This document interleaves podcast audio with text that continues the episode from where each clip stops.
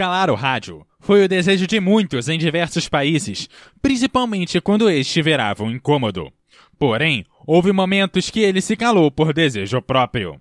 Isso é uma história de rádio.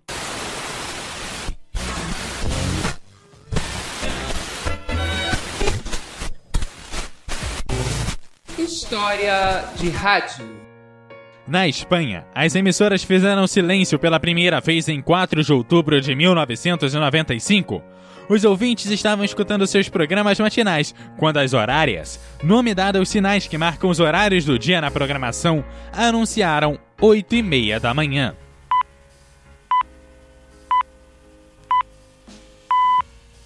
Após as horárias, nada foi ouvido durante um minuto. Pelo menos 1.700 emissoras fizeram silêncio. 1.700.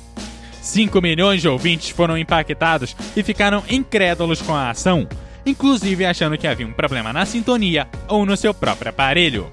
Até que, de repente. Que largo se hace un minuto sin radio. Acabas de vivir un silencio que jamás volverá a suceder. Um spot diz: Quão longo é um minuto sem rádio? Você acabou de ouvir um silêncio que nunca se repetirá.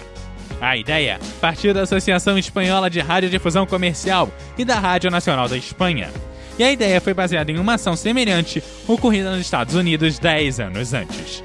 O grito silencioso foi seguido do spot que divulgava ao meio rádio.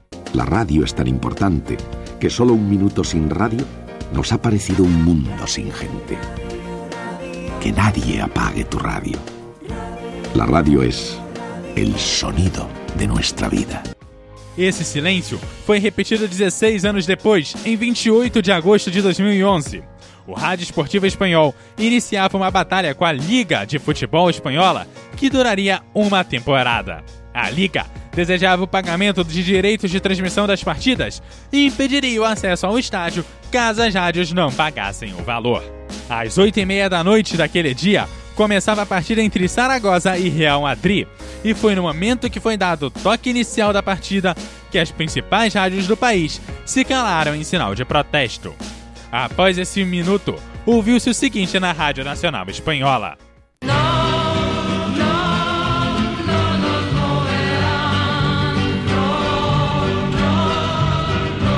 Hacía tiempo que no sentía una emoción tan grande de ver la solidaridad de todas las emisoras de radio de España.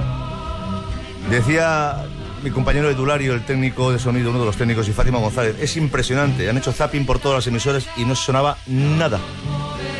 Nada. Esto es lo que ha querido. Claro, solamente lo ha conseguido un minuto. O narrador da Rádio Espanhola destacava que nenhuma rádio foi ouvida durante aquele minuto e um silêncio total foi feito no Dio.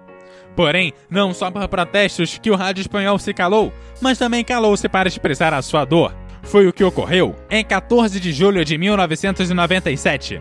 Dois dias antes, o conselheiro municipal basco, Miguel Ángel Blanco, foi sequestrado e morto pelo grupo extremista ETA, provocando não só revoltas nas ruas, mas outro silêncio nas rádios após as horárias do meio-dia. Após o minuto de silêncio, o manifesto que resumia o ocorrido. La radio española ha guardado silencio durante un minuto. Para nosotros, para la radio, el silencio siempre es incompatible con el medio. En un día como hoy, nos sumamos al dolor de la familia Blanco y de todos los vascos de bien, es decir, del pueblo vasco en su conjunto. Y lo hemos hecho con un minuto de silencio, porque en silencio es como mejor podemos reflexionar sobre la tragedia que hemos tenido que contarles durante todo el fin.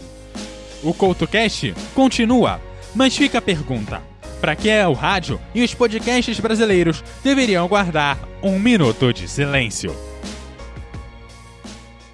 Você está ouvindo o CoutoCast.